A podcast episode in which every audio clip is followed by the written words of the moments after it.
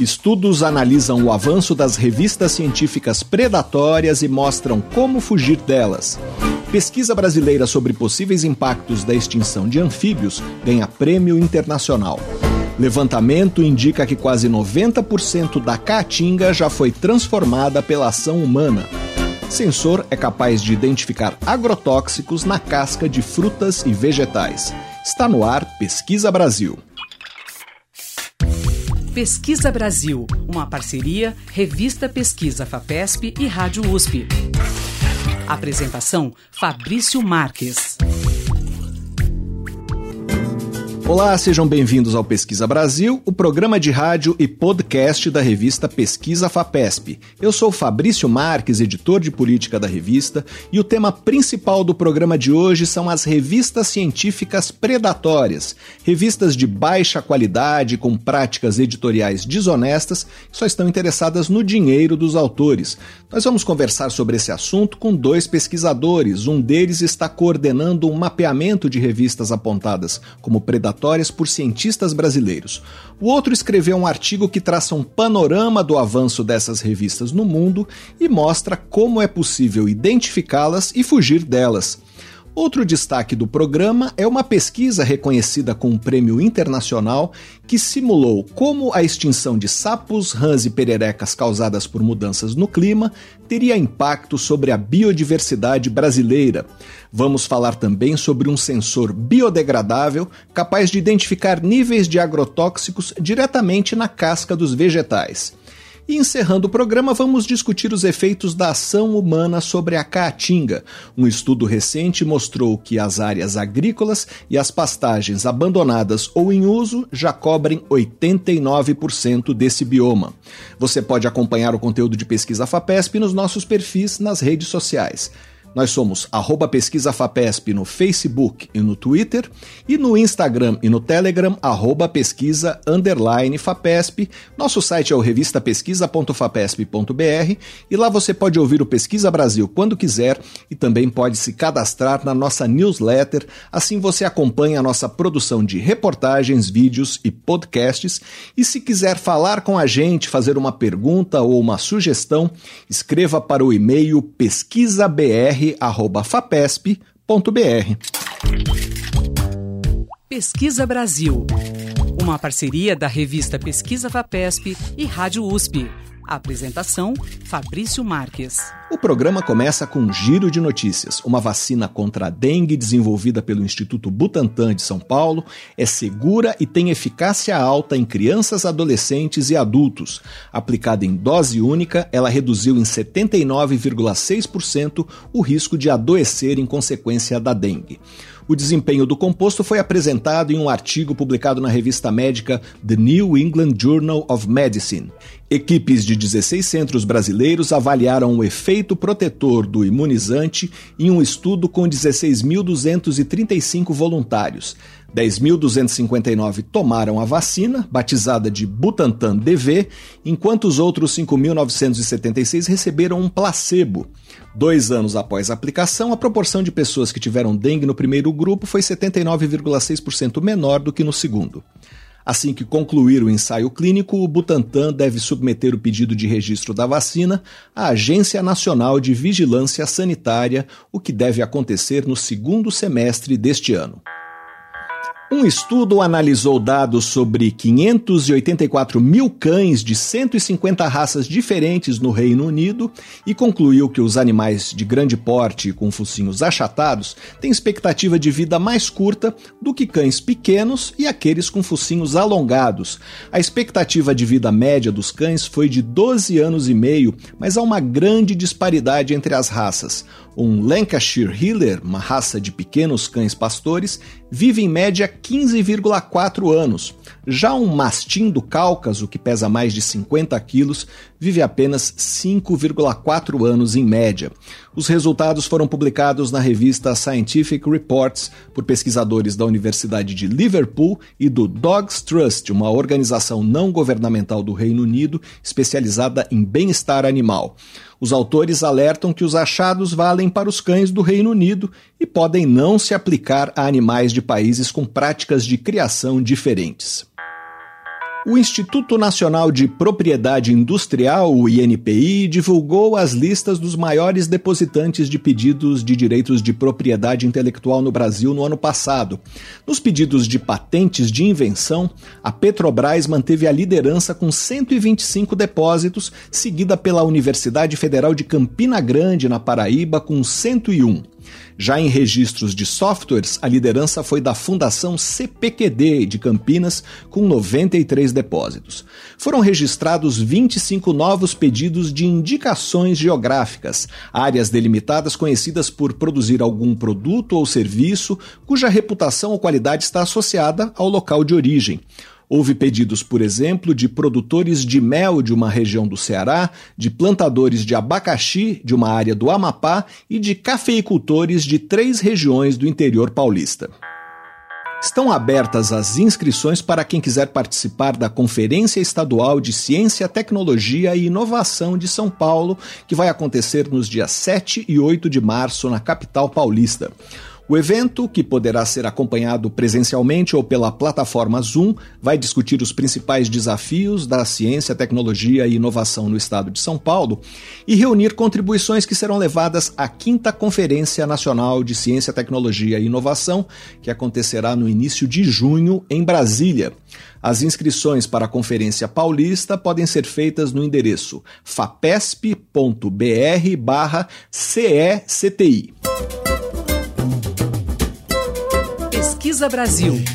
Entrevista. Uma pesquisadora da Universidade Estadual de Campinas, a Unicamp, recebeu um prêmio em reconhecimento a um estudo sobre possíveis impactos da extinção de sapos, rãs e pererecas na biodiversidade da Mata Atlântica, do Cerrado, do Chaco e do Pantanal.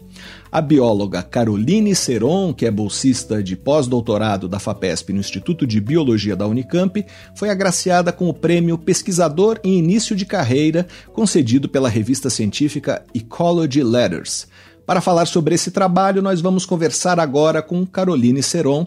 Olá, Caroline, seja bem-vinda ao Pesquisa Brasil. Muito obrigado por participar do programa. Olá, Fabrício. É uma honra aqui uh, participar do Pesquisa Brasil. Caroline, vocês uh, simularam o que aconteceria uh, se sapos, rãs e pererecas fossem extintos em quatro biomas.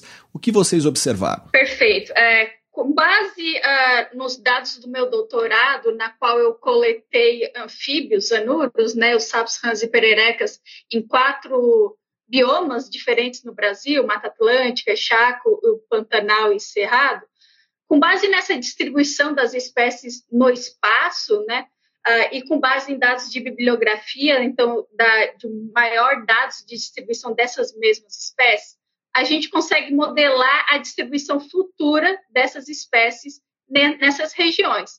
E com base nisso, a gente criou meio que um ranking de vulnerabilidade dessas espécies. Então, qual espécie vai perder maior distribuição uh, diária no Brasil, nesses ambientes que a gente realizou a pesquisa. Então, com base nesse ranking, então, qual a espécie mais ameaçada de perder a área para menos ameaçada? a gente foi removendo essas espécies, simulando as extinções delas, né, uh, das redes ecológicas, que é uma rede de interação dos anuros e das suas presas, o que eles comem, que na grande maioria são invertebrados, artrópodes. Então, nessas redes ecológicas, redes de predador e presa, a gente foi simulando essa extinção das espécies mais ameaçadas. Então, com base nessas simulações de extinção, a gente vê o impacto né, da, da, perda dessas espécies na rede ecológica do predador e presa e nos serviços ecossistêmicos associados, como, por exemplo, no controle de pragas que os anuros exercem uh, nos locais onde eles vivem. A gente sabe que os, os anfíbios anuros, no caso os sapos, e pererecas, eles comem muitos invertebrados, como, por exemplo, formigas, uh, moscas, uh, pernilongos. Uh, e, e, esse controle é essencial para manter essas populações né, no equilíbrio, sem que haja uma grande infestação desses invertebrados no ecossistema. E vocês analisaram três aspectos diferentes desse impacto na biodiversidade. Que aspectos foram esses e por que o impacto é diferente entre eles? Para a gente explicar isso, acho que é, é, é legal eu começar do início dessa relação, né? essa relação que a gente chama de BEF, é Biodiversity Ecosystem Functioning, no caso seria a biodiversidade em relação com o funcionamento do ecossistema, ela é antiga, lá da década de 70, com os pesquisadores famosos como Charles Elton, eles propus, propuseram que uma maior diversidade de espécies ela tende a ter um maior funcionamento do ecossistema. Então, sempre foi tido na literatura assim, um consenso entre os cientistas que maior diversidade de espécies, a gente tem melhor funcionamento do ecossistema. Ali para os anos 2000, o pessoal do Michel Loriot, os outros pesquisadores, eles mostraram que talvez essa relação ela não seja tão explícita, que talvez a diversidade funcional ou as características das espécies refletir, re, podem refletir melhor o funcionamento do ecossistema. Como, por exemplo, o número de espécies com tamanho grande, tamanho pequeno ou tamanho uh, menor, ou espécies uh, com maior massa, menos massa, essas características que são atreladas à diversidade funcional das espécies. E o Loriot, entre outros pesquisadores, eles mostraram então que talvez essa diversidade de atributos ela seja melhor refletida no funcionamento do ecossistema. Nesse trabalho, a gente mostrou que a outra faceta, a diversidade de interação, ou seja, a diversidade de presas que os organismos consomem nessa relação de predador e presa, reflete melhor ainda essa relação do funcionamento do ecossistema. Porque, ah, às vezes, as espécies elas podem estar presentes ah, no ambiente, né? Espécie grande, pequena, com maior massa ou menor massa, mas elas não estão interagindo, não estão comendo o determinado tipo de presa que elas deveriam comer, seja por incompatibilidade fenológica, por exemplo, o anfíbio ele é, é normalmente ativo uh, no fim da tarde e à noite, mas a presa dele ela, ela pode ser ativa durante o dia, então eles não conseguem se encontrar no ambiente para ter essa relação de predador-presa aí então não vai ter um serviço ecossistêmico derivado, né? Que é o controle da presa, o controle da praga, praga agrícola, por exemplo. Já no caso a diversidade de interação, ela está totalmente atrelada então ao funcionamento do ecossistema, porque o funcionamento depende da interação realizada. Então, se eu tenho essa interação medida, que já foi realizada, eu vou então refletir esse funcionamento do ecossistema de melhor maneira. E foi, aí, foi isso que a gente mostrou nesse trabalho. Então, com a perda dos anfíbios, né, a, a minha faceta de diversidade funcional, no caso dos atributos das espécies, e a filogenética, que é o parentesco genético das espécies, ela não foi muito afetada por, pela perda das espécies.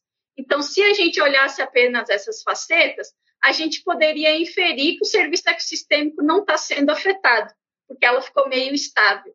Mas quando a gente olha para a faceta da interação, a gente viu uma queda super brusca desde a primeira extinção de anfíbio.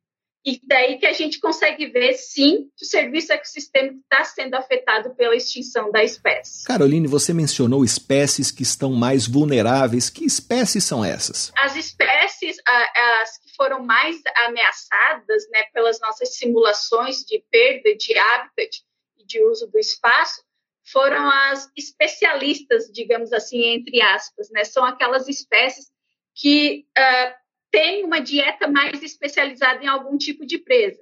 Uh, no grupo dos anfíbios, a gente pode separar a dieta das espécies como as espécies generalistas, aquelas que comem tudo que aparece pela frente, independente se é um, uma formiga, um grilo ou um besouro, ela vai comer e as especialistas naquelas que o organismo ele está adaptado a predar um tipo de presa específica.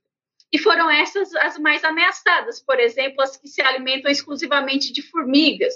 A gente tem muitas uh, espécies que são especialistas em formigas, que tem toda uma adaptação fisiológica no sequestro de alcaloides, aqueles sapos venenosos da Amazônia, são os especialistas em formigas. E no Pantanal, no Cerrado, a gente também tem espécies especialistas em comer formigas, e essas são as mais ameaçadas, né, uh, de acordo com as nossas simulações de, uso, de perda de hábitat. Nós estamos conversando com a bióloga Caroline Seron, uh, que recebeu o prêmio Pesquisador em Início de Carreira, concedido pela revista Ecology Letters. Caroline, queria falar agora sobre esse prêmio. Qual é a importância que ele tem para o seu trabalho e para a sua carreira? Ah, esse prêmio ele foi uma surpresa muito grata, né, é, por esse trabalho. Uh, ele é um prêmio que ele, uh, ele dá uh, essa, essa, esse, esse palco né, para os pesquisadores em início de carreira, até cinco anos depois de conclusão do doutorado. E a gente uh, recebeu esse prêmio porque eu lidero, no caso, esse, essa pesquisa, né, juntamente com os meus colaboradores, que são a Lilian Salles, o Diego Santana e o Matias Pires, uh, professor da Unicamp. E esse, ele teve uma, um impacto muito legal, porque a partir dele, o nosso trabalho ele foi divulgado em vários locais. Né? A gente já deu uh, reportagens para outras locais, uh, por exemplo, a revista Ciência Hoje, um local uh, mais descontraído para passar a nossa pesquisa adiante para o público mais leigo. Isso foi muito legal pela nossa pesquisa, porque ela estava até um pouco. Ela, ela foi uh, publicada num local muito bom, né, num top uh, da ecologia, mas a partir disso a pesquisa ela fica meio que uh, restrita aos pesquisadores. Com esse prêmio, né, com essa divulgação desse prêmio, né, a gente conseguiu fazer com que essa pesquisa atingisse então toda a sociedade e divulgasse nos mais diversos meios. Então isso foi muito interessante para uh, ah, divulgar a pesquisa e também para elevancar, no caso, a minha carreira, a minha divulgação do trabalho que eu venho fazendo ao longo dos anos. E vai ter uma premiação? Sim, é, não tem premiação, é, ela é meio que um, um certificado passado ao, autor do trabalho, no caso eu. Daí teve um prêmio, né, uh, que foi passado para a gente, mil dólares, e também a gente ganhou um voucher de uh, edição de vídeo abstract, né, fazer um vídeo resumo do artigo que a gente fez com a promotora desse prêmio, que é a Wiley, né, a a, editora da revista, e eles uh, fizeram, então, um, um, filmezinho curto de um minuto falando sobre a nossa pesquisa que está disponível online também. E esse vídeo está disponível junto com o artigo, não é isso? Isso. Ele está lá, ele vai ficar, ele ia ficar no, na página inicial da revista, eu não sei se já está, eu acho que não, vai ficar agora para o meio do ano, e está disponível também em todas as plataformas. A gente colocou no YouTube, ele está de livre acesso para todo mundo ver. Nós conversamos com a bióloga Caroline Seron, que faz pós-doutorado no Instituto de Biologia da Unicamp. Para saber mais, leia a reportagem na Agência FAPESP. O site é agência.fapesp.br. Caroline, muito obrigado pela sua entrevista. Obrigada. Pesquisa Brasil, o programa de rádio da revista Pesquisa FAPESP. Uma praga do mundo das publicações científicas são as chamadas revistas predatórias. Essas revistas assediam pesquisadores com e-mails elogiosos à sua produção científica e oferecem a chance de que eles publiquem artigos rapidamente. A única grande exigência é que se pague uma taxa. Na verdade, os responsáveis por essas revistas só estão interessados mesmo no dinheiro e muitas vezes publicam qualquer artigo sem avaliar a qualidade do seu conteúdo, que é o mínimo que se espera de uma publicação científica. O problema é grave porque a proliferação de artigos de baixa qualidade publicados por revistas predatórias ameaça a confiança que a sociedade tem na ciência.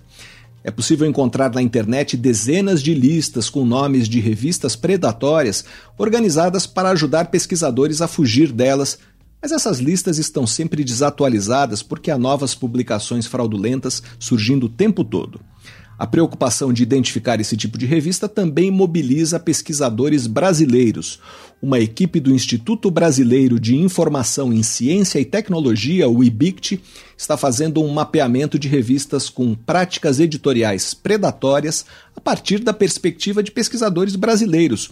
O grupo contatou milhares de editores e pesquisadores do país e pediu que apontassem publicações que, segundo a experiência deles, parecem ter práticas predatórias. Conseguiram quase 4.800 respostas que apontaram perto de 500 revistas científicas suspeitas, sendo 66 delas do Brasil. Os resultados preliminares desse estudo, que ainda está em andamento, foram publicados nos anais do ABEC Meeting 2023, que reúne os trabalhos apresentados em um evento realizado no ano passado pela Associação Brasileira de Editores Científicos, a ABEC Brasil. Para falar sobre esse mapeamento, vamos conversar agora com o seu coordenador, Washington Luiz de Carvalho II, que é pesquisador do IBICT. Olá, Washington, seja bem-vindo ao Pesquisa Brasil. Muito obrigado por participar do programa. Eu que agradeço, é um prazer estar aqui é, podendo falar um pouquinho sobre a nossa pesquisa. Essa é uma pesquisa que foi feita por cinco autores, seis autores, né? É, e eu estou representando esse grupo, né? É, que, que foi foi um, uma pesquisa que a gente entendeu que foi bem, bem interessante e que atende a uma demanda é, da sociedade científica brasileira. Washington, é, há diferentes práticas que podem caracterizar uma revista predatória. Quais práticas foram mapeadas no trabalho que vocês estão fazendo? Para você definir que uma revista de fato é predatória, é, haveria necessidade de ter certeza de que essa revista ela não faz uma revisão por pares. Né? Então, como é que funciona um artigo científico? Você submete para a revista, ela passa por um processo de avaliação é, de dois ou três pesquisadores, né, também daquela área, e que dão pareceres sobre aquele artigo. É, nesse caso, a, a, revista predatória, ele, ela não faz essa avaliação, apesar de prometer fazê-la, e cobra uma taxa é, por, essa, por esse processo, que eles chamam de taxa de processamento de artigo, né, APC. Então, assim, toda revista predatória é, cobra APC, né, porque essa é a fonte de renda, é, um, é uma espécie de de negócio espúrio, né, é, em relação à ciência. É, mas nem toda revista que cobra APC é predatória. Então, o grande problema está como detectar se essa revista faz um processo de avaliação dos artigos ou não faz. Vocês pediram para os pesquisadores apontarem revistas que os assediaram por e-mail oferecendo vantagens e eles apontaram nomes de publicações que consideram predatórias, é isso? Exato. É. Todos os pesquisadores né, é, recebem dezenas de e-mails por, por, semana ou até centenas deles é, pedindo é, que artigos que muitas vezes já foram publicados em anais de eventos, ou em congressos, ou em é, workshops, que esses artigos sejam republicados em revistas, né? E eles prometem, em geral, uh, nesses e-mails, uma avaliação de curto período, como duas semanas, ou até mais rápido que isso, né? É, então, o que, que ocorre? Esses e-mails, eles importunam os pesquisadores, né? E por isso eu acho que existe essa demanda de, se, de alguma maneira, é, tentar é, diminuir né, esse tipo de assédio que os pesquisadores sofrem. Né? Ah, o que a gente fez foi o seguinte: a gente criou dois canais é, de comunicação com esses pesquisadores. A gente criou um e-mail para onde os pesquisadores poderiam reencaminhar os e-mails recebidos dessas revistas e também a gente criou também um formulário é, é, para que os pesquisadores pudessem preencher essa, esse formulário e colocar o corpo do e-mail que é recebido é, é, por essas revistas. Né? Então, assim, a gente contou com a, o apoio de mais de é, 4 mil é, é, é, envios, né, de, ou seja, via formulário ou via e-mail, né, recepções de e-mail, e a gente percebe que algumas revistas têm uma alta frequência desses reportes. Então, essas seriam teoricamente, as mais é, é, é, próximas é, de serem candidatas a revistas predatórias. Mas a gente não tem, assim, a plena certeza de que essas revistas são predatórias. Por isso a gente está tomando cuidado de é, chamar isso é, de, de, indícios de práticas é, predatórias. Washington, quais foram as principais queixas dos pesquisadores brasileiros em relação às revistas predatórias? É, é, o assédio? É o fato de cobrarem taxas, mas não fazerem uma variação do conteúdo? O que, que apareceu nas respostas que os pesquisadores deram para vocês? Então, o que, que ocorre? Esses e-mails, né? Então, assim, a gente, na primeira fase, a gente só fez uma análise quantitativa, né, das, das os apontamentos realizados sobre, sobre essas, esses e-mails. Né? Então, assim, agora a gente vai para uma segunda fase da pesquisa, onde a gente vai analisar o corpo desses e-mails, né? E a gente já fez uma análise, assim, é, é, ampassando, né? Percebendo que no corpo desses e-mails aparecem é, questões como é, artigos que já foram publicados em outros, outros, outros espaços, workshops, então, não, não é um artigo novo, né? Não, não é um, um não é uma coisa inédita, né, que, que, elas, que elas em geral publicam.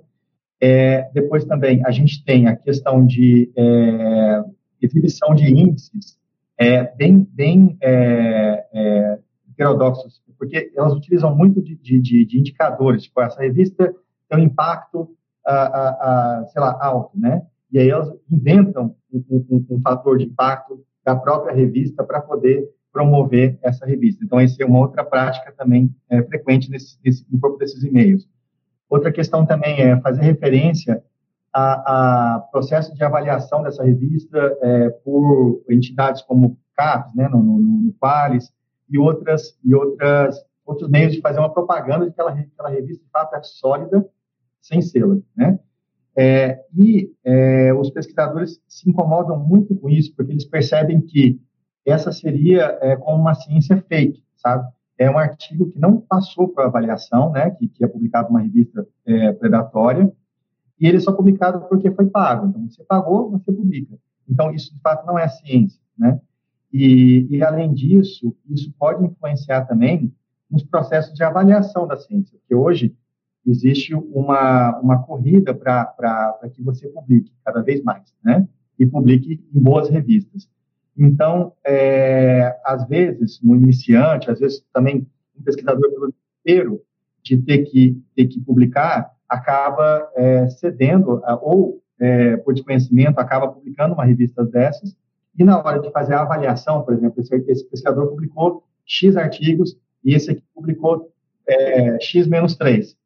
Ah, os pesquisadores entre si é, competem por recursos, né? E no processo de avaliação, é, eles ficam um pouquinho assim chateados se eles veem, por exemplo, que quem está competindo com eles publicou numa revista é, predatória e consegue o recurso e ele não, sendo que não publicou uma revista predatória. Então existe uma uma disputa, um campo de disputa entre pesquisadores e publicar em revista predatória aparece com uma, uma dupla trapaça. O fato de você não fazer ciência, né, porque está publicando em revista predatória, e também o fato de você levar vantagem num processo de avaliação sem ter publicado uma revista é, é, é, séria. Você disse que algumas revistas declaram ter um determinado fator de impacto, outras dizem que são classificadas como publicações de qualidade pela CAPES, que avalia os cursos de pós-graduação no Brasil.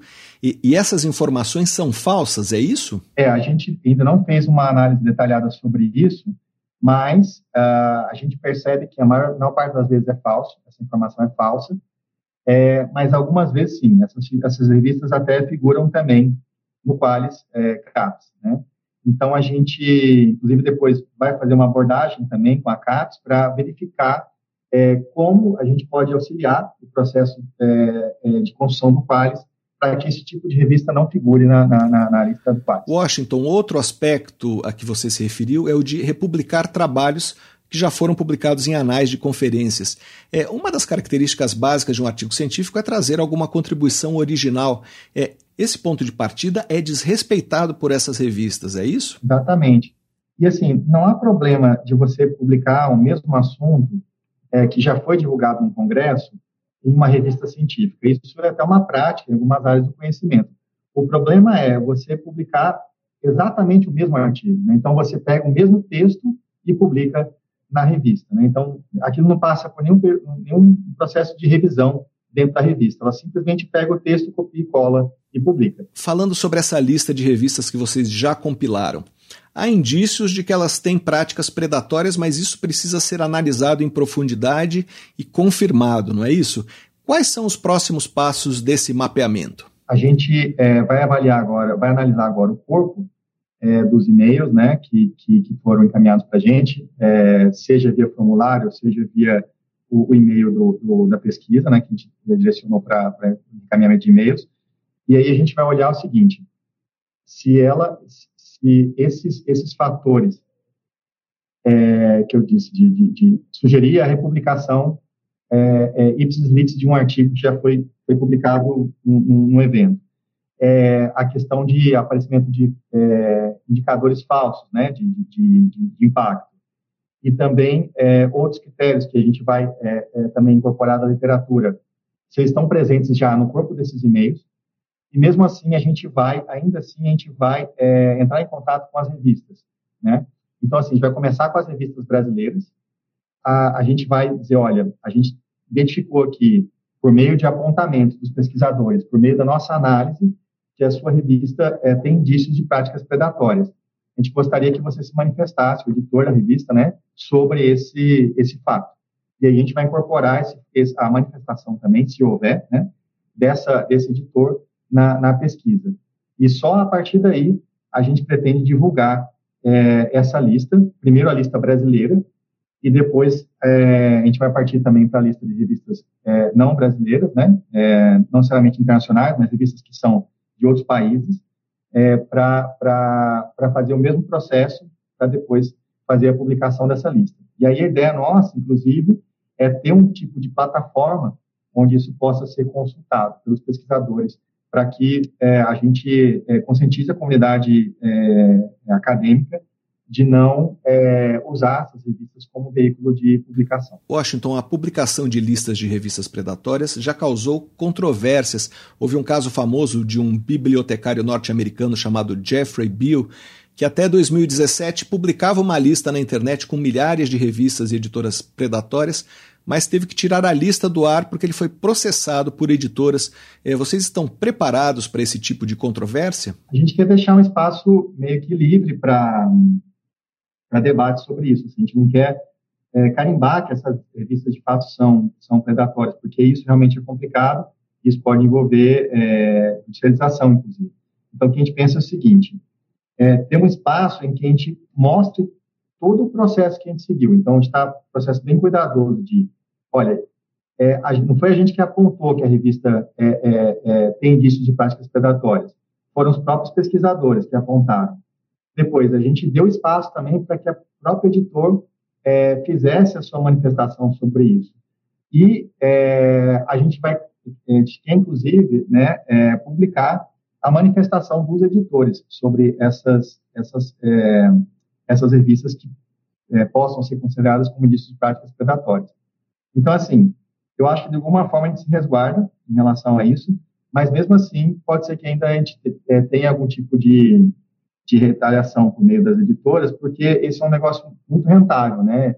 É, é, muito lucrativo. Mas alguém tem que fazer esse tipo de coisa e a gente precisa, de algum modo, atacar esse problema, porque isso é uma espécie de é, é doença, né? Do sistema é, de comunicação científica. E quando esse trabalho deve ser concluído? A gente está com a previsão para que no início do segundo semestre a gente consiga é, publicar é, o segundo trabalho sobre isso. Nós conversamos com Washington Luiz de Carvalho II, pesquisador do Instituto Brasileiro de Informação em Ciência e Tecnologia, o IBICT Washington, muito obrigado pela sua entrevista. Eu que agradeço imensamente. Muito obrigado. Mas como se proteger do assédio das revistas predatórias? Um artigo publicado no ano passado na Revista Brasileira de Biblioteconomia e Ciência da Informação levantou as características das revistas predatórias e os diferentes tipos de armadilhas que elas criam para os autores e mostrou como os pesquisadores podem distinguir publicações confiáveis das fraudulentas. Nós vamos conversar agora com um dos autores desse artigo, José Augusto Chaves Guimarães. Ele é docente do programa de pós-graduação em Ciência da Informação da Universidade Estadual Paulista, Unesp, no campus de Marília. Ele também é membro da Comissão de Integridade em Pesquisa da Pró-Reitoria de Pesquisa da Unesp. Olá, professor, seja bem-vindo ao Pesquisa Brasil. Muito obrigado por participar do programa. Eu que agradeço, é um prazer enorme estar com vocês num trabalho que eu admiro tanto. Professor, esse artigo que eu mencionei, que o senhor assina com a professora Maria Cristina Hayashi, da Universidade Federal de São Carlos, analisa as características das revistas predatórias de uma forma bastante didática. Queria lhe perguntar como identificar uma revista predatória. É, eu, eu acho que um aspecto importante a colocar exatamente é esse público-alvo, né? o jovem pesquisador, o jovem docente, que ainda não está familiarizado com o modus operandi da área e pode cair né, em algumas esparrelas nesse sentido. Por exemplo, uma revista potencialmente predatória, a primeira questão que se coloca, ela não tem foco temático. Ela tem um foco temático tão abarcativo, muitas vezes ela usa do termo multidisciplinar. E, por exemplo, a revista diria: estamos aceitando artigos de ciências biológicas, ciências humanas, ciências uh, uh, naturais e temas correlatos, ou seja, cabe o céu, a terra e tudo. Isso já é uma coisa para se desconfiar. Uh, uma outra coisa que se percebe nessas revistas é que, via de regra, na, na, na divulgação, não tem informações sobre o corpo científico. Né? O, o, aspecto mais importante de uma revista é o corpo científico, porque é ele que dá credibilidade. E quando há corpo científico, né, nós pesquisadores mais antigos temos sempre aquela mania de quando nós vemos um nome, se é no Brasil, nós vamos ao Lattes, se é no exterior, nós vamos nas bases de dados para saber quem é aquela pessoa. E quando há esses nomes, a gente vai verificar que são pessoas ou não têm trajetória acadêmica ou não são da especialidade que a revista menciona. Uma outra coisa muito uh, peculiar dessas revistas é que não há menção ao processo de avaliação por pares. Porque, via de regras, como elas querem captar eh, esses, eh, esses artigos, o que, que elas fazem? Elas dizem que o processo é muito rápido, tá? então elas não explicam que que é feito, que é uma, que é uma, que é uma avaliação às cegas, que é double blind review, que se houver empate vai para um terceiro, que ela tem regras de controle de plágio, etc, etc.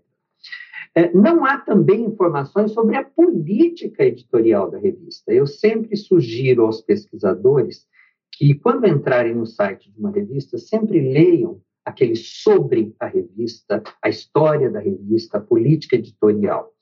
E uh, essas revistas, em sua grande maioria, né, eu diria quase totalidade, elas cobram taxas, mas não são aquelas taxas de APC que nós vemos, por exemplo, nas revistas de biológicas.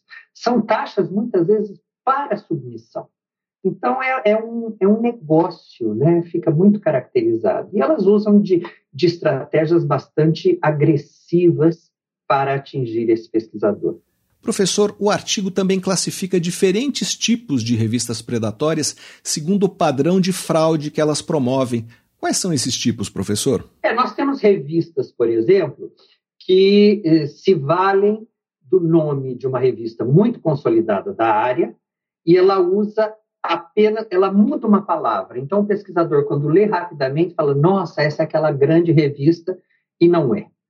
Existem revistas que, inclusive, é, como que eu vou dizer, furtam artigos, né?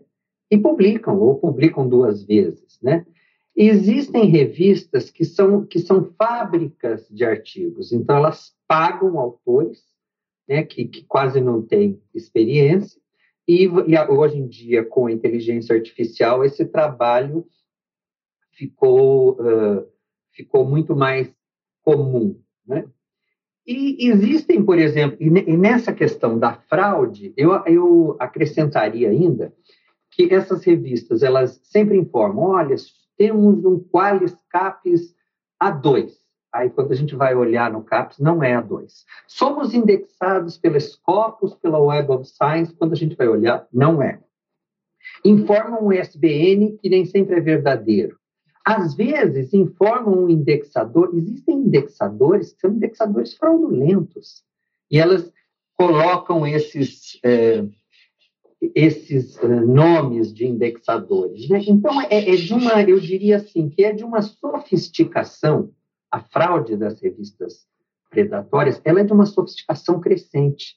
Por isso que a, o cuidado do pesquisador tem que ser muito grande para ele eventualmente não atirar pérolas aos porcos. Né? Professor, Sempre que um pesquisador apela a uma revista predatória, ele é a vítima. É, não há casos em que o autor age de forma desonesta também e publica em revistas predatórias só para multiplicar o número de artigos é, que ele já publicou? Não, eu concordo com você, isso pode ocorrer sim. Porque às vezes, como o pesquisador está sendo muito pressionado né, por publicar ou, ou, ou perecer, né, então ele vai pelo caminho mais fácil. Eu vou lhe comentar, eu acabei de sair do Comitê Diário do CNPq. E nós tivemos um caso de uma pessoa que estava concorrendo a uma bolsa que tinha uma produção maravilhosa. Tinha uma produção assim impressionante e um dos pareceristas até mencionou, olha, essa pessoa teve uma produção de tantos artigos.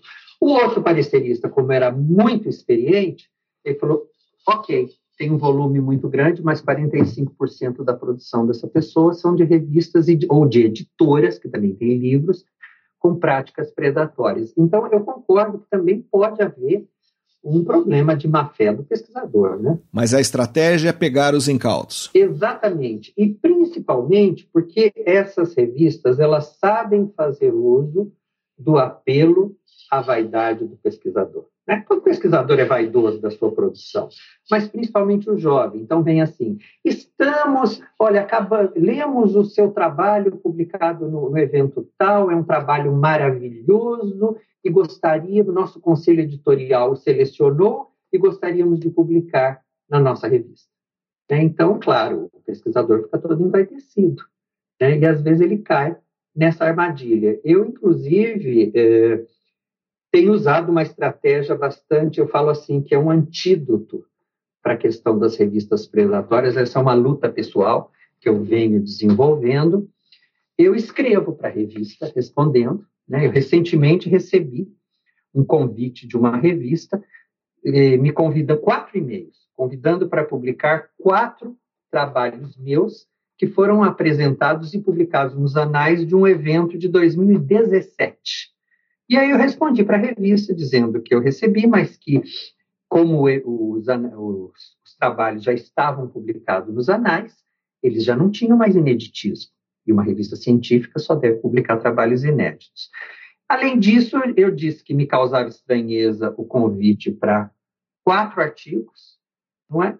E que eh, por conta disso, eu declarava minha impossibilidade de aceitar esse convite, e aí eu aproveitei realmente para ser mais incisivo, e eu pedi que eles me informassem sobre a política editorial da revista, os critérios de avaliação dos originais e de composição do conselho científico, as diretrizes éticas para submissão e publicação, e aí eu dei o golpe de misericórdia, porque como essas revistas todas cobram para submissão, eu perguntei como era a política deles de pagamento de copyright pela produção intelectual dos autores. Okay?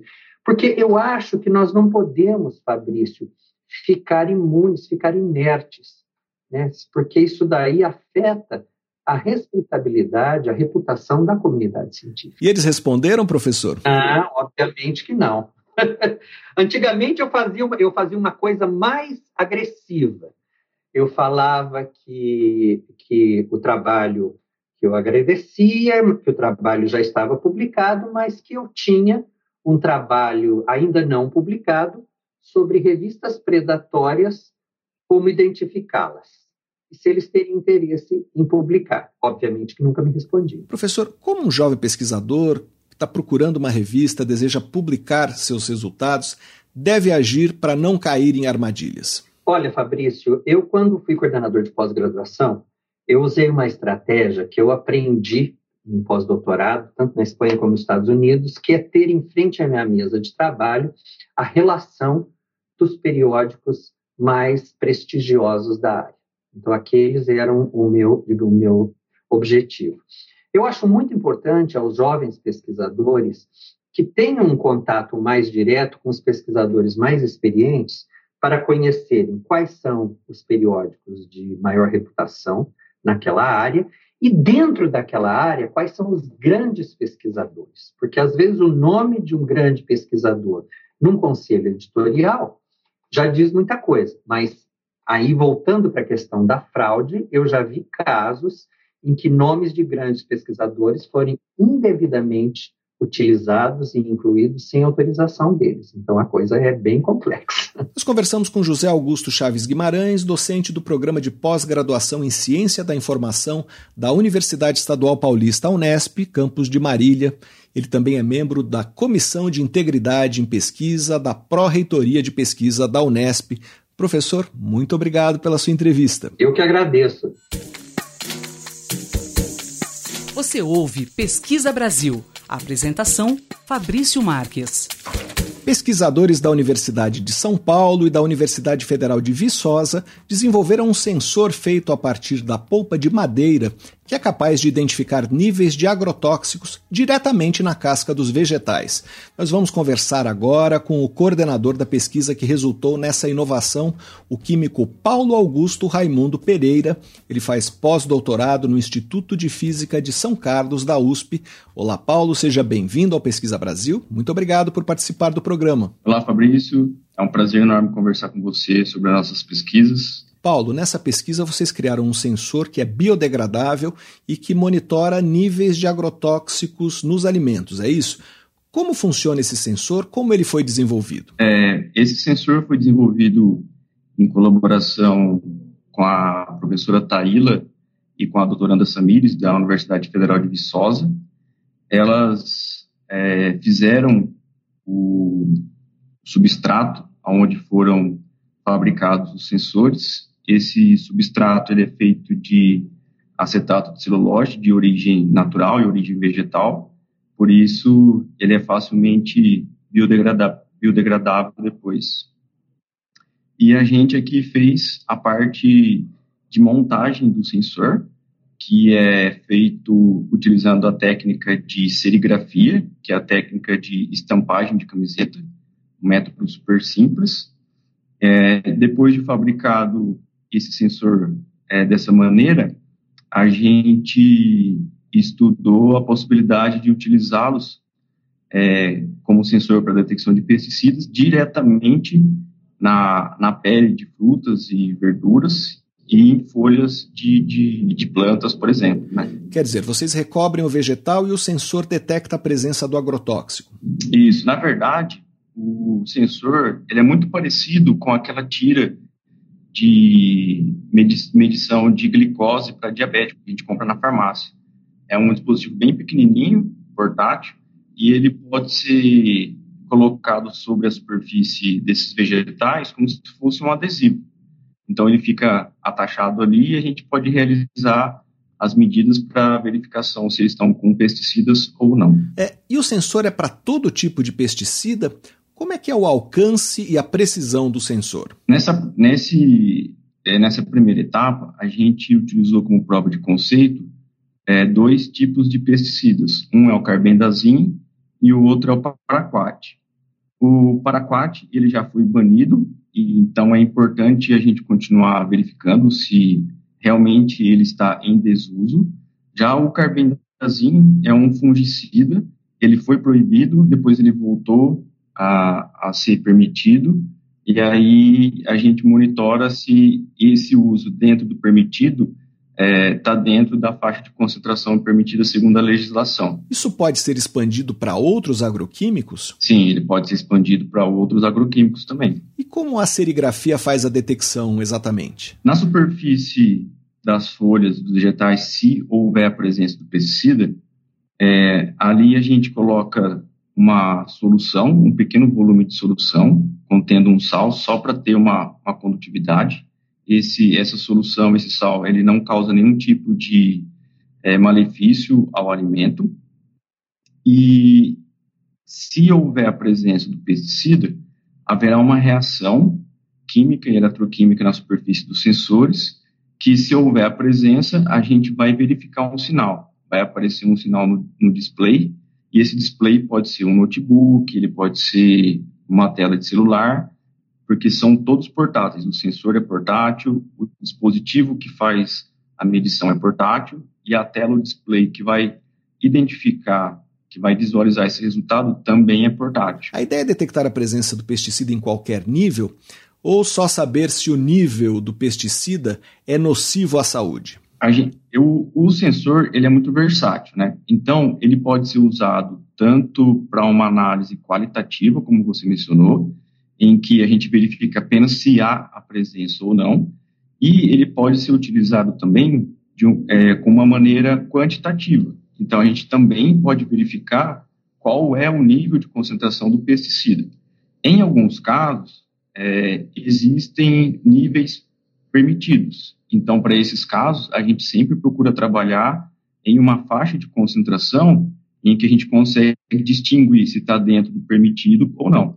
Para aqueles que estão banidos, a gente procura trabalhar sempre com uma faixa de concentração menor, porque a gente quer saber se realmente ele, ele caiu em desuso, se realmente a, a legislação está sendo respeitada ou então se estão utilizando mesmo com o banimento. Atualmente, esse tipo de monitoramento é feito de que forma? As técnicas é, padrão ouro para esse tipo de análise normalmente são as técnicas cromatográficas, seja por cromatografia gasosa ou por cromatografia líquida de alta eficiência. Essas técnicas, elas são técnicas é, laboriosas. Normalmente, há necessidade de especialistas é, para execução desse tipo de análise. E tem um outro ponto importante, que é elas são bem mais caras do que o nosso, do que o nosso método e o, há um tempo muito grande para se conhecer o resultado dessa análise, né? Então, veja, em uma análise em que é coletado amostra, é feito esse tipo de amostragem, análise pelo método padrão, normalmente a gente vai ter que esperar em torno de 30, 60, 90 dias para se conhecer o nível de pesticida naquele alimento. Em 30, 60, 90 dias, ou o alimento já estragou, ou então ele já foi consumido. Se ele foi consumido, aí você vai descobrir depois que, infelizmente, ele estava contaminado com pesticida ou não. O nosso sensor, ele já, ele já dá o resultado na hora. Então, é o tempo de execução da análise, que dura em torno de um a dois minutos. Em um ou dois minutos, a gente já consegue conhecer se tem pesticida ou não e a sua concentração, caso tenha. Você mencionou o custo alto desses métodos. Qual é o custo do sensor de acetato uh, que vocês desenvolveram? O, de, o, do, o do nosso, a gente estimou em torno de 10 centavos de dólar aproximadamente. É bem baratinho. Essa tecnologia vai ser lançada logo no mercado. Quais são os próximos passos para que esse sensor se torne é, um produto comercial? É, agora a gente precisa de, de parceiros, de preferência uma empresa parceira, que possa escalonar a produção desses sensores para viabilizar a comercialização. Com o escalonamento, a gente acredita que o custo pode ser reduzido e o produto pode se tornar mais atrativo. É, uma outra, um outro ponto importante que a gente vislumbra também é, que os produtores rurais possam utilizar esse tipo de sensor diretamente no campo, para que eles consigam monitorar em tempo real qual que é o nível de pesticida que está lá no campo, porque dessa maneira eles conseguem modular a quantidade que eles vão aplicar de acordo com a necessidade. Então, por exemplo, se ocorrer uma chuva, por exemplo, e a lavoura for lavada, provavelmente o nível de pesticida vai cair.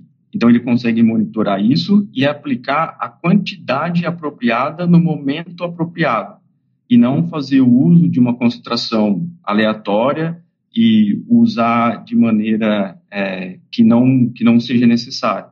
Com isso, é, a gente acredita que o custo do alimento também caia e também, quem sabe, é, a gente consiga aumentar a produção do alimento também com essa tecnologia. E vocês veem o produtor como grande cliente potencial do sensor? Sim, sim, o produtor com certeza é o grande cliente potencial, mas não fica é, somente limitado a ele, né? Os produtores de orgânicos, por exemplo, eles poderiam utilizar essa, essa tecnologia como uma maneira de certificação de que o alimento realmente está sendo produzido livre de, de, pesticidas, né? As agências é, de vigilância, não só do Brasil, mas como do mundo inteiro, elas também poderiam utilizar para verificação é, tanto qualitativa quanto quantitativa de diversos agrotóxicos. Nós conversamos com o químico Paulo Augusto Raimundo Pereira, pesquisador no Instituto de Física de São Carlos, da USP, para saber mais sobre o sensor que monitora os níveis de pesticidas na casca de alimentos Leia a reportagem de Júlia Moioli na Agência FAPESP. O site é agência.fapesp.br. Paulo, muito obrigado pela sua entrevista. Obrigado, Fabrício. A gente fica à disposição de vocês para esclarecer qualquer, qualquer dúvida depois. Pesquisa Brasil. Entrevista. A expansão da agricultura, da pecuária e do desmatamento causou mudanças drásticas na Caatinga, o único bioma inteiramente brasileiro que se espalha por 10 estados do Nordeste e do Sudeste. As áreas agrícolas e pastagens abandonadas ou em uso já cobrem 89% do bioma e restam apenas 11% da área coberta pela vegetação típica do Nordeste, de acordo com análises de biólogos das Universidades Federais da Paraíba e de Pernambuco, publicadas em outubro na revista Scientific Reports. Nós vamos conversar agora com o principal autor desse levantamento, o biólogo Elder Araújo, pesquisador da Universidade Federal da Paraíba. Olá, professor, seja bem-vindo à Pesquisa Brasil. Muito obrigado por participar do programa. Eu que agradeço, Fabrício, a oportunidade. Professor, quais foram as principais atividades responsáveis pela degradação da caatinga? É, o que vocês observaram? Na verdade, Fabrício, isso é um processo histórico longo e de má interpretação, inclusive pelo histórico de pesquisas na caatinga, que é um histórico recente. Então, o nosso arcabouço científico é de uma observação já depois de um processo longo de colonização e uso da terra na Caatinga. Se a gente pegar alguns dados, a gente vai ver que desde o período inicial da colonização, um pouco mais de 1500, a gente já tem expansão do gado entrando no interior do Nordeste. Final de 1600, essa expansão já vai indo ao norte, de, de modo que em 1700 a gente já tem grandes fazendas uh, de gado espalhadas pelo Ceará, por exemplo, Paraíba, etc. Ao longo dessa história, o modelo, esse modelo de expansão, o problema, na verdade, não é necessariamente a fazenda de gado, não necessariamente a agricultura, mas é como ela foi feita ao longo desse tempo, né? que é, é um processo que nessa história também levou outros ciclos econômicos importantes para o Nordeste. Há séculos atrás, a gente cita, por exemplo, o algodão, que foi responsável por estruturar cidades importantes, enriquecimento econômico no Nordeste, é, só que com práticas, quando você aumenta escala em qualquer região semiárica do mundo, que compromete a capacidade do próprio sistema semiárido. E esse processo ao longo do tempo, que continua ainda hoje com práticas de agricultura de queima e corte, principalmente com exposição do solo, faz com que a perda de processos e funções sistêmicas na caatinga tenha continuado e continua hoje, vai provocando uma diminuição da capacidade produtiva do sistema.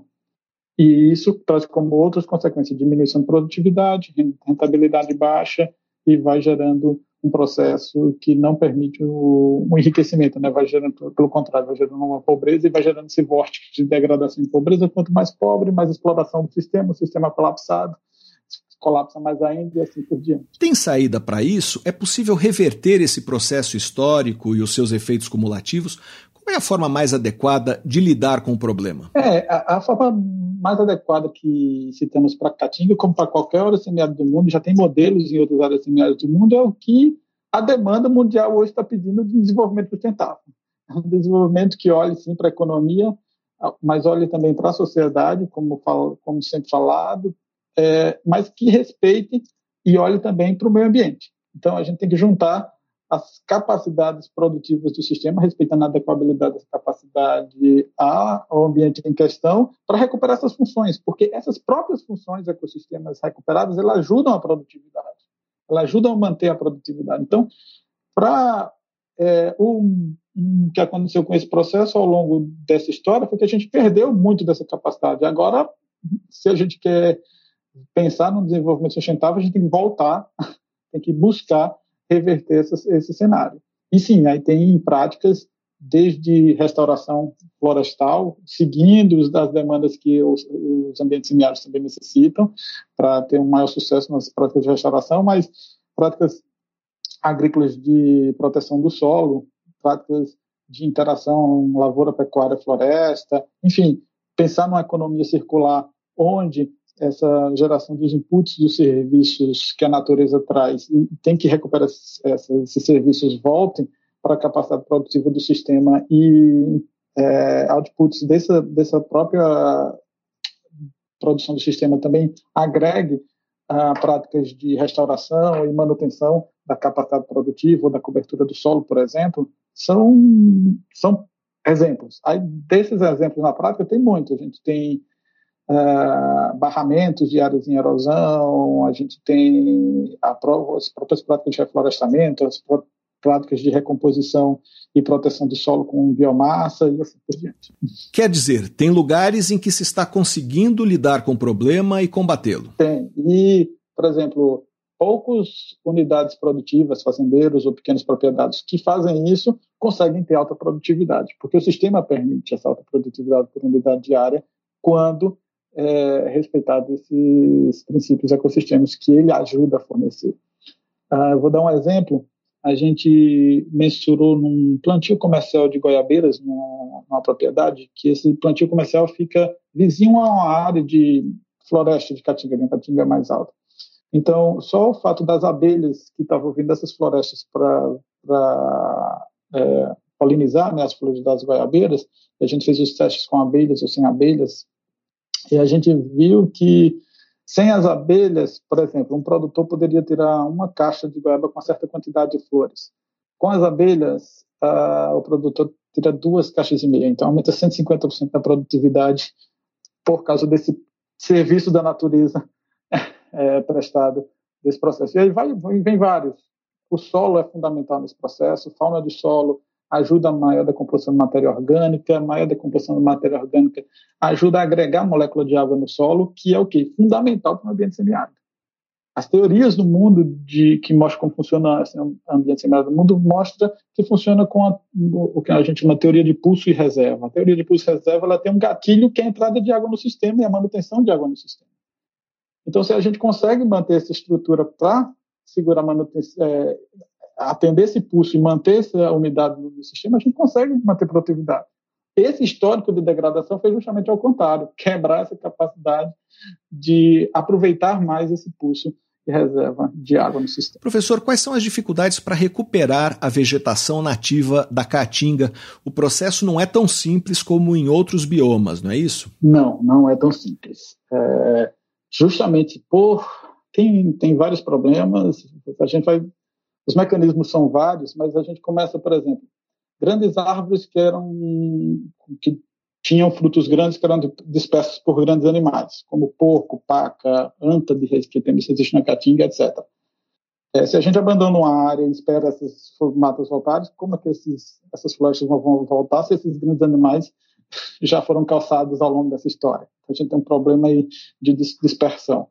É, se algumas dessas plantas até conseguem é, chegar o diáspora semente, germinar, ela tem que passar por um processo de período de seca. Então, elas vão ter que crescer raiz suficiente para ou ter reserva suficiente para passar né, o período anual de seca, que não necessariamente ocorre num solo degradado onde já perdeu a capacidade de armazenar água. Então, a raiz cresce um pouco, o solo cheio de pedra e fica muita área a, a, aberta, que o sol vai fazer o quê?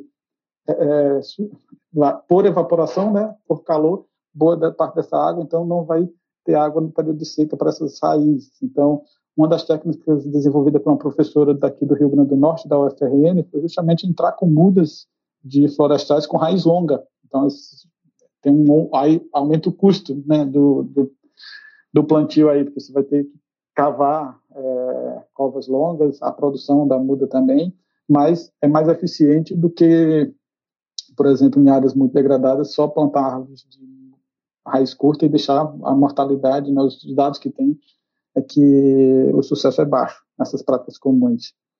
Uh, aí tem uh, muito, muito na, na Caatinga tem expansão pecuária de caprinos soltos. Esses caprinos vão ser todos é, predadores dessas novas é, árvores, por exemplo, que ou seja plantadas, ou seja, então, um controle aí dessa capinocultura extensiva, né, seria necessário pensar. E acho que o principal problema é a mente das pessoas. Entender que, seja no, na questão local, no costume de, histórico, cultural, seja na questão governamental ou dos grandes tomadores de decisão, que ou se pensa numa situação de reverter esse problema, e para isso tem que juntar essas práticas, ou vai continuar o vórtice de degradação, colapso e pobreza. Esse aí eu acho que é o problema mais para ganhar escala, no caso. E esse vórtice está chegando em um limite também, não é? Só tem 11% eh, da cobertura natural da caatinga, quer dizer, sobrou muito pouco. Uma avaliação usando os critérios da, da UCN, que é a agência mundial para avaliar, por exemplo, as espécies ameaçadas de extinção. Então, tem os critérios desses para ecossistemas ameaçados de extinção. Uma avaliação de alguns anos atrás, já uns três anos atrás, se eu não estou bem lembrado, três, quatro anos atrás, já mostrava que no continente americano, a maior a região, o ecossistema mais ameaçado, tá, o ecossistema criticamente ameaçado, é a Caatinga. E o que é um ecossistema criticamente ameaçado? É um ecossistema que está à beira do colapso. E aí, isso, não, não necessariamente nem usando esses dados do que sobrou, mas usando critérios de, de como classificar ecossistemas ameaçados de, de extinção, vou usar entre aspas aqui, ameaçados de extinção, né? Uh, já, tava, já apontava isso.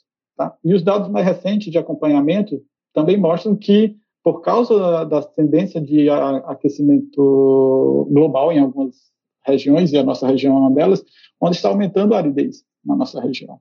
Ah, faz, um, faz uma semana, uma semana e pouco, que foi divulgado até primeiro uh, ambiente árido com um índice de aridez mais baixo do que tinha antes no norte da Bahia. Né? Enfim. Nós conversamos com o biólogo Helder Araújo, pesquisador da Universidade Federal da Paraíba, para saber mais sobre como a ação humana foi capaz de degradar 89% da caatinga. Leia a reportagem de Carlos Fioravante na edição de janeiro da revista Pesquisa FAPESP, ou então acesse revistapesquisa.fapesp.br Professor, muito obrigado pela sua entrevista. Muito obrigado, Fabrício. É um prazer. Até uma próxima. Você ouve Pesquisa Brasil. Apresentação: Fabrício Marques. Antes de terminar, uma última notícia. A cidade de Lulia, no norte da Suécia, lançou a campanha Diga Olá, com anúncios em ônibus e palestras em escolas. O objetivo é promover a interação social e reduzir a solidão entre seus moradores, principalmente no inverno, quando há apenas três horas de luz solar por dia e o isolamento aumenta. A Suécia antecipou-se à Organização Mundial da Saúde, que em novembro anunciou a criação de uma comissão sobre conexão social, com integrantes de oito países, para tratar da solidão como uma ameaça à saúde. Segundo a OMS, uma em cada quatro pessoas idosas sofre isolamento social. Uma análise do registro de mortalidade de 458.146 adultos no UK Biobank do Reino Unido mostrou que as pessoas que recebem visitas frequentes têm uma probabilidade 39% menor de morrer por doenças cardiovasculares do que as que permanecem sozinhas todo o tempo. E aqui termina o Pesquisa Brasil de hoje. Para ficar por dentro da nossa produção de reportagens, vídeos e podcasts, você pode se cadastrar na nossa newsletter através do site da revista Pesquisa FAPESP, que é o revistapesquisa.fapesp.br, ou então se inscrever no nosso canal no serviço de mensagens instantâneas Telegram. Procure por Pesquisa FAPESP ou arroba pesquisa underline FAPESP. Se quiser falar com a gente, fazer uma pergunta ou uma sugestão, escreva para o e-mail pesquisabr@fapesp.br. O programa tem produção, roteiro e edição de Sara Caravieri. Eu sou Fabrício Marques, editor de política da revista Pesquisa FAPESP. Agradeço muito pela audiência e até a próxima. Você ouviu Pesquisa Brasil, uma parceria da revista Pesquisa FAPESP e Rádio USP.